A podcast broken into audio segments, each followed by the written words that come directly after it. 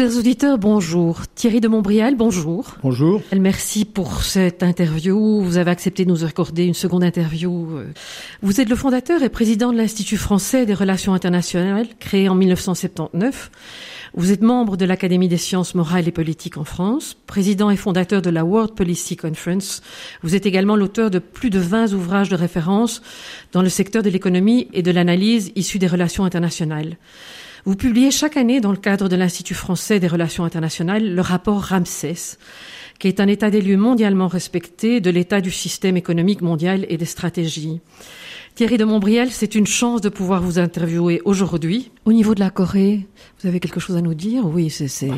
Même beaucoup, mais au niveau de la Corée, d'abord, il y a un jeu euh, euh, qui dure depuis plusieurs décennies, une sorte de, pas de danse euh, entre la Corée du Nord qui fait du chantage, en cède au chantage, obtient des avantages en échange, se calme pendant quelques temps, puis ça repart. Mais là, nous sommes dans une situation qui pourrait euh, déboucher sur une crise grave parce que les, les principaux pays euh, qui sont directement intéressés n'arrivent pas à se mettre d'accord. Et ça, c'est typiquement le genre de situation où un dérapage est possible. Et vous voyez, les grands changements euh, dans le monde sont souvent des causes fondamentales qui sont un peu atemporelles. Enfin, quand je dis atemporelles, je veux dire qui s'étendent sur une longue période, mais les causes immédiates des grands changements, c'est toujours des causes contingentes. Et c'est toujours à partir d'une crise particulière. La, la, de ce point de vue-là, la situation en Corée du Nord peut avoir des conséquences qui vont bien, bien au-delà de, de l'Asie, euh, de l'Asie de l'Est en particulier, de même que un, un nouveau dérapage en, au Moyen-Orient pourrait aussi avoir euh, des, des, conséquences durables sur le système international dans son ensemble. Thierry de Montbrial, vous revenez de Chine, là, vous venez de le oui. dire. Et là, parce qu'il y a La beaucoup de problèmes internes en Chine actuellement Bien sûr qu'il y a beaucoup de problèmes euh, internes, mais euh, d'abord la Chine a une, une réussite euh, économique absolument extraordinaire. Euh, Quand on pense que d'où ils sortent, moi j'ai fait mes premiers voyages euh, en Chine à l'époque euh, de la, révolution culturelle. Je peux vous dire que euh, suivre la Chine presque année après année et, voir ce qu'ils ont, fait est tout à fait incroyable. Et, ils- ont des raisons légitimes d'être fiers. Et d'autre part, euh, toute considération idéologique mise à part, c'est un système de gouvernement très fort et euh, relativement sage.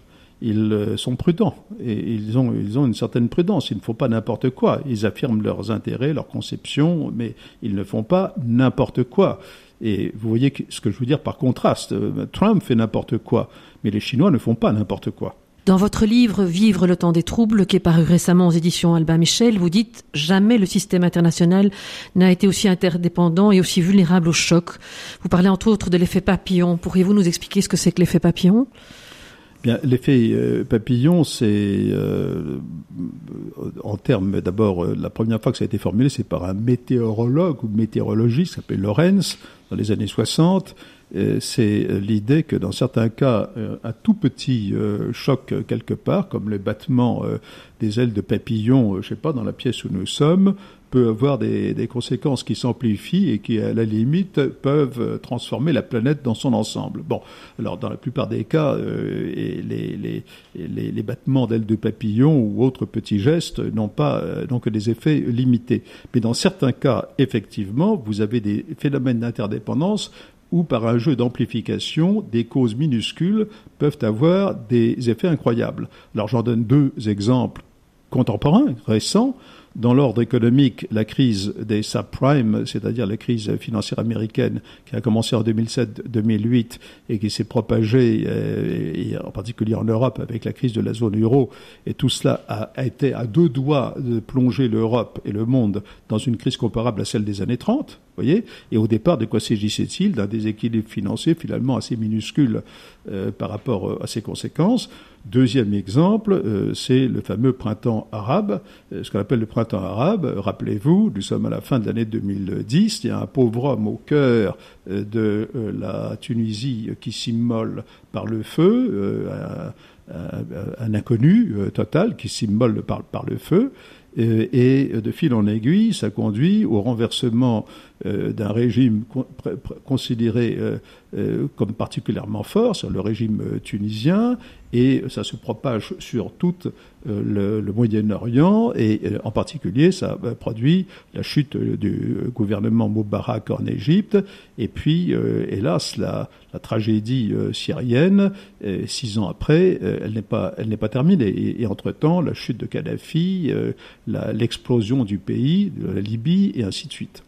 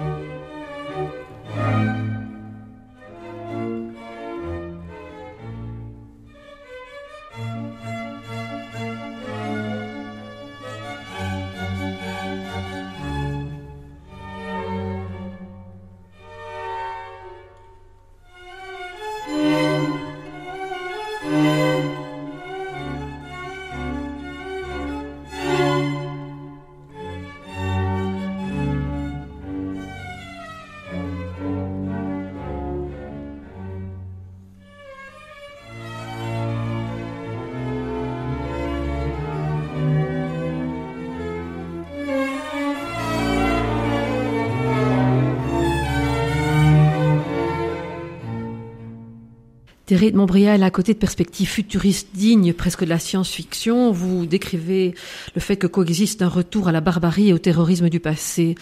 Ce sont vraiment, ça provient vraiment des traces du passé, ce retour au barbarisme et au terrorisme du passé, selon vous? Bien, euh, c'est euh, le, le, barbarisme, le, le, par exemple, euh, ce qui est associé à, au mouvement comme Daesh, euh, Al-Qaïda, etc., euh, l'État islamique, entre guillemets, tout cela euh, fait appel à, des ressorts humains qui, qui, sont aussi vieux que l'homme, euh, et qui contrastent évidemment avec ces perspectives technologiques futuristes euh, que, que j'essaie d'ailleurs de décrire assez précisément dans, dans, le livre, euh, où on, imagine un, monde où les facultés de l'homme sont démultipliées quasiment à l'infini par les possibilités de la technologie. Et je crois qu'il importe euh, aussi de réfléchir euh, à cela. Mais le phénomène du terrorisme islamiste, pour dire euh, les, choses d'une manière brève, sont aussi les, est aussi la, la conséquence d'un très grand nombre d'erreurs accumulées. Je n'en cite qu'une seule parce qu'on n'a pas le temps d'entrer dans tous les détails. Mais lorsque les Américains ont fait leur seconde intervention en, en Irak en 2003, ils ont renversé le régime de, Saddam Hussein euh, et, les, et, tous les, officiers de Saddam Hussein ont tous été euh, limogés, tous. Euh, C'est-à-dire qu'ils se sont retrouvés euh, sans emploi, sans euh, sans salaire, sans, sans, sans, sans, nourriture, sans de quoi manger, etc., etc., et de quoi vivre. Bon, eh ben, ceux qui ont construit la fameuse euh, armée euh, de, de, l'État islamiste, ce sont ces gens-là. Et, et, et, ça, c'est ce qu'on appelle typiquement, c'est un exemple typique de faute politique. Naturellement, on pourrait aussi rechercher des, des, des, analyses à des niveaux beaucoup plus profonds. Et tout à l'heure, quand nous parlions de la nécessité d'une politique nouvelle pour l'Afrique, je pensais aussi à ce Il est bien évident que pour stabiliser, pour que nous aboutissions à des relations saines entre, par exemple, l'Europe et l'Afrique, il faut que les Européens aide effectivement, dans le meilleur sens du terme, les Africains à mieux se développer. Il est évident que si les, euh, tant d'Africains ou tant de personnes au Moyen-Orient veulent émigrer, euh, c'est en, en, grande partie parce qu'ils sont malheureux chez eux, parce qu'ils euh, ils, ils, vivent dans des conditions déplorables où ils subissent des gouvernements insupportables. Donc tout ça doit être aussi pensé, voyez-vous, à différentes échelles. Mhm. Je vais vous reciter. Vous dites l'histoire a sa dynamique. Elle chemine par action et par réaction. Le défi d'aujourd'hui est d'empêcher que la réaction en cours ne s'emballe, d'être trop loin. C'est l'excès d'amplitude de mouvement du balancier qui fait déraper l'histoire, vous avez dit. Ben, je crois que ça, on l'observe dans toute l'histoire de, l'humanité. Mais pour s'en tenir au passé récent, euh, vous avez eu, après la chute de l'Union soviétique, vous avez eu la période d'illusion euh, complète de ce qu'on appelait la fin de l'histoire, avec le fameux Américain d'origine japonaise, Fukuyama, Francis Fukuyama, euh, qui euh, voyait une sorte, l'arrivée d'une sorte d'état idyllique où la démocratie et l'économie de marché répandaient ses effets, ses effets bénéfiques sur l'ensemble de la planète. Mais tout ça était d'une naïveté énorme. Et, mais, malheureusement, les, gens aiment bien euh, les visions un peu naïves. Et je, je vous parlais de la Première Guerre mondiale et pour la grande conférence catholique, ce sera le point de, de, de départ de, de, mon, de mon exposé, c'est-à-dire euh, à, quoi ressemblait le, monde, en particulier vu de l'Europe, qui était à l'époque dominante, à la fin du 19e et au début du, du 20e siècle. C'était une vision très largement idyllique. Et d'ailleurs, on appelle la période de la fin du 19e siècle la belle époque. Mmh. Et, et, et après la belle époque, vous avez eu la Première Guerre mondiale, la Grande Guerre. Craignez-vous le repli qu'on a connu en 1929 je pense que euh, aujourd'hui, il y a un degré justement d'interdépendance qui est devenu très élevé, par exemple entre la Chine et, les, États-Unis, mais euh, aussi bien euh, l'Europe, etc. Et il y a une bien meilleure conscience que, dans les années 20 euh, des, conséquences de l'interdépendance. Et ça, c'est un élément d'encouragement. il, y a une meilleure compréhension que la, la solution n'est pas des problèmes, n'est pas dans, dans un excès d'affrontement. Donc de ce point de vue-là, je crois, de ce point de vue-là, je crois qu'on n'est pas dans, dans 1929. Mais il faut toujours se rappeler le risque de dérapage, ne serait-ce que pour l'éviter. Mhm. Le président Obama était à Paris il y a, je crois, 15 jours, et il a évoqué en grande ligne, euh, enfin, donc pas dans les détails, quatre grandes menaces. Les trois premières, c'était l'inégalité, la seconde, l'absence de coopération internationale face aux grands défis, climat et terrorisme, je vais vous en parler, et bon, le problème des États voyés ou anarchiques. Et puis la quatrième menace, ce qu'il appelle le fourth threat, c'était la guerre numérique. Bon, est-ce qu'il y a vraiment aujourd'hui un risque de nouveaux types d'affrontements? Alors, euh, vous en parlez longuement dans votre livre. Bien sûr, d'abord parce que d'abord la civilisation euh, numérique, euh, on, on, en est euh, au, au, début et, et, à bien des égards, on, on, on est très difficile de, de, voir comment cette vague, ces vagues ininterrompues d'innovation de, de, technologique, non seulement ininterrompue mais de plus en plus haute, quel, quel impact ça peut avoir à, à, long terme? Très franchement, on n'en sait rien quand on voit déjà tout ce qui s'est produit ces, ces dernières décennies. Alors euh, le thème, parce que ce que dit Obama, c'est ce que nous disons tous depuis, mmh. depuis euh, un certain temps. Les, les, phénomènes de cybersécurité, euh, par exemple, ce sont des phénomènes pour l'instant euh, extrêmement mal euh, maîtrisés, mais avec aussi des, des, effets totalement inattendus. Très franchement, je ne sais pas jusqu'à quel point la Russie a voulu manipuler les élections américaines ou autres, mais à supposer que ce soit le cas, ils se sont lourdement trompés parce que le, résultat, euh, c'est que euh, les, la Russie, les, États-Unis qui étaient prêts d'ailleurs à, à, à, envisager un, un réaménagement, une, une, amélioration des rapports avec la Russie, ben vous voyez qu'on on en est au, au, résultat exactement inverse. Et d'ailleurs, personne ne me fera croire que les, que les États-Unis ne sont pas non plus très actifs pour agir chez les autres euh, sans que ça se voit trop. Euh, donc tout ça, ça va faire aussi euh, l'objet, va y avoir des, des, des, actions, des réactions, des stabilisations ou des déstabilisations, et ça fait partie euh, des inconnus en effet de la, de la période actuelle. Dans votre livre, vous parlez du fait que ce sera quelque chose qui va être résolu sur le long terme, qu'il faudra des décennies. Vous parlez du climat. Euh, bon, est-ce que le fait que les États-Unis se soient retirés de la COP 21, j'imagine que c'est une source d'inquiétude pour vous. Donc, euh, est-ce qu'il y a des choses qui se répètent? Il y a eu le traité de Versailles à l'époque. Est-ce que c'est quelque chose qui se répète aujourd'hui? Alors, le, le, phénomène du climat est totalement unique pour, euh, pour plusieurs raisons. D'abord, c'est la première fois dans l'histoire de l'humanité que l'homme euh, a pris conscience, car il y a une prise de conscience, euh, que par son action, il peut modifier des équilibres euh, géographiques, climatiques en l'occurrence, globaux.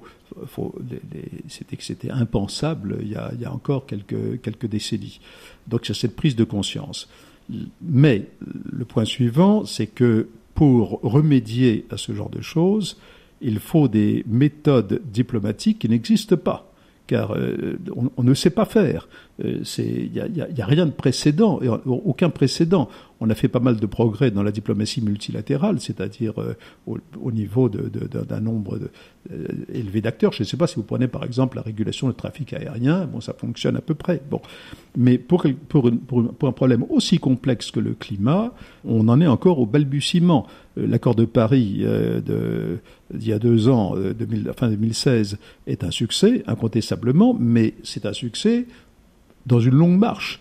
Et donc, je crois qu'il faudra encore de nombreuses années pour arriver à des accords dans ce type de domaine qui soient effectivement euh, applicables et appliqués.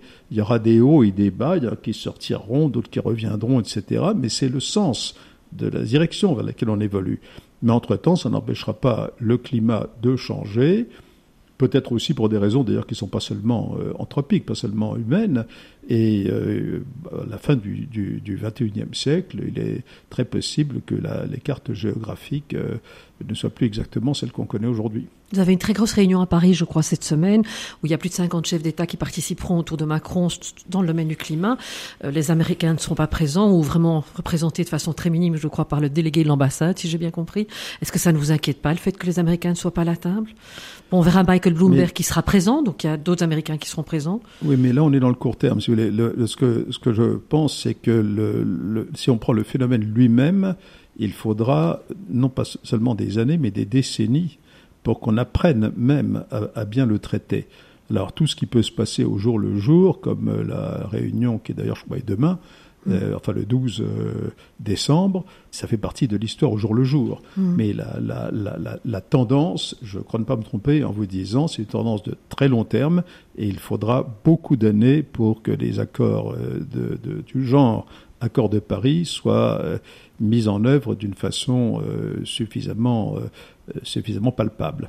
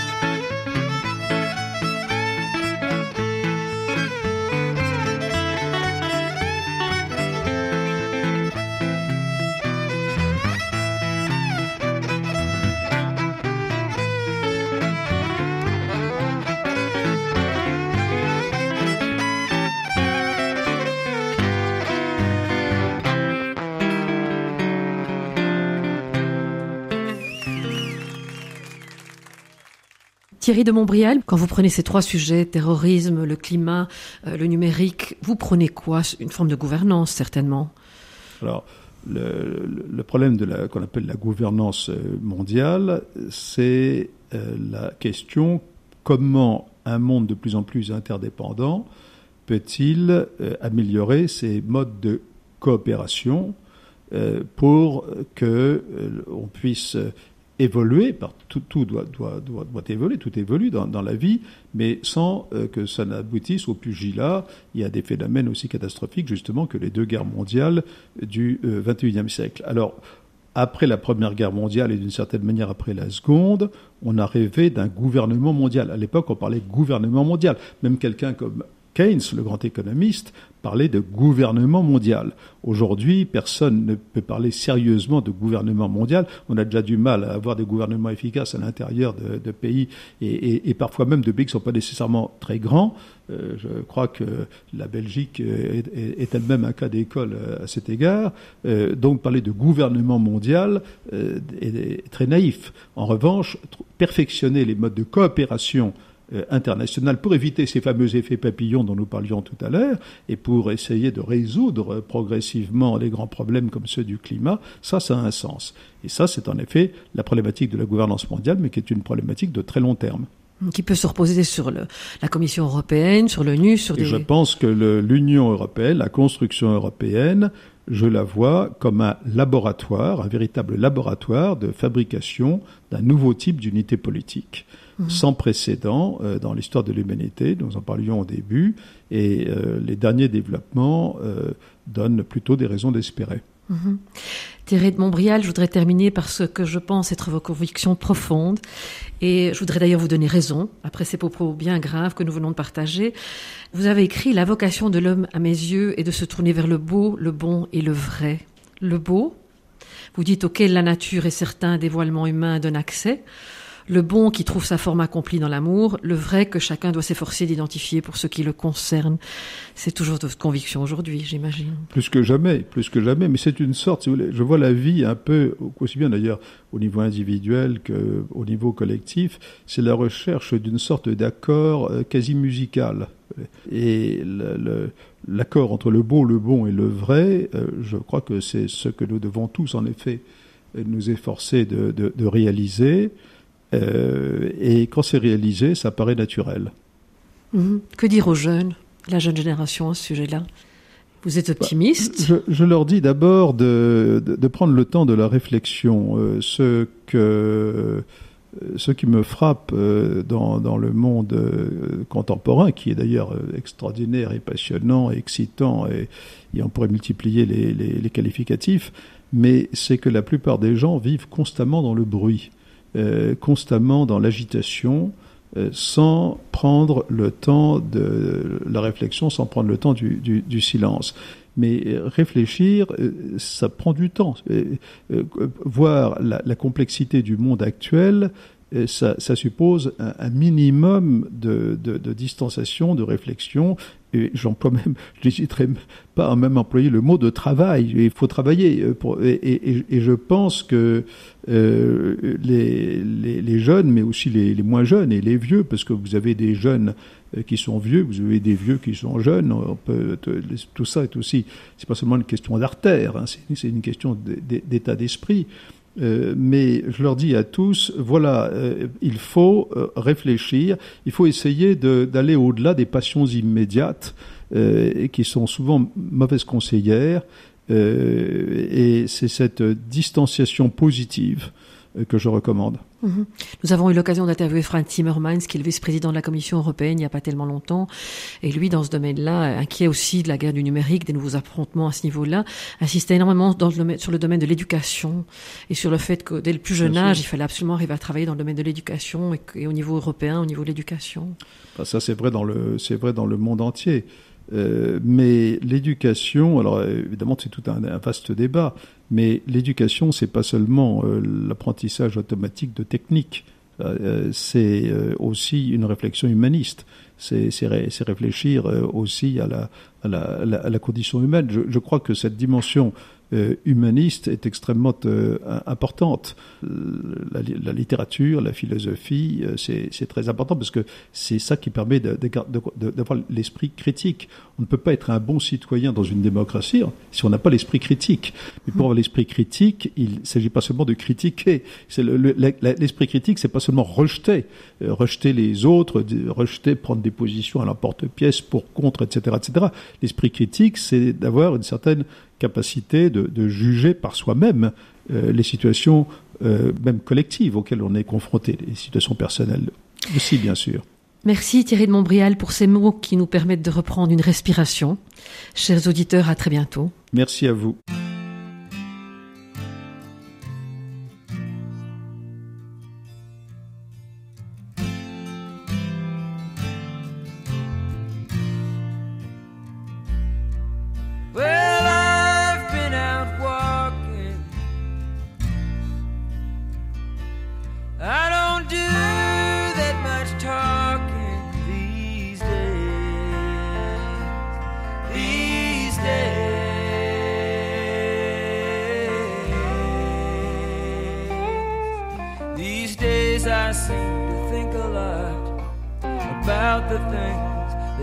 Forgot to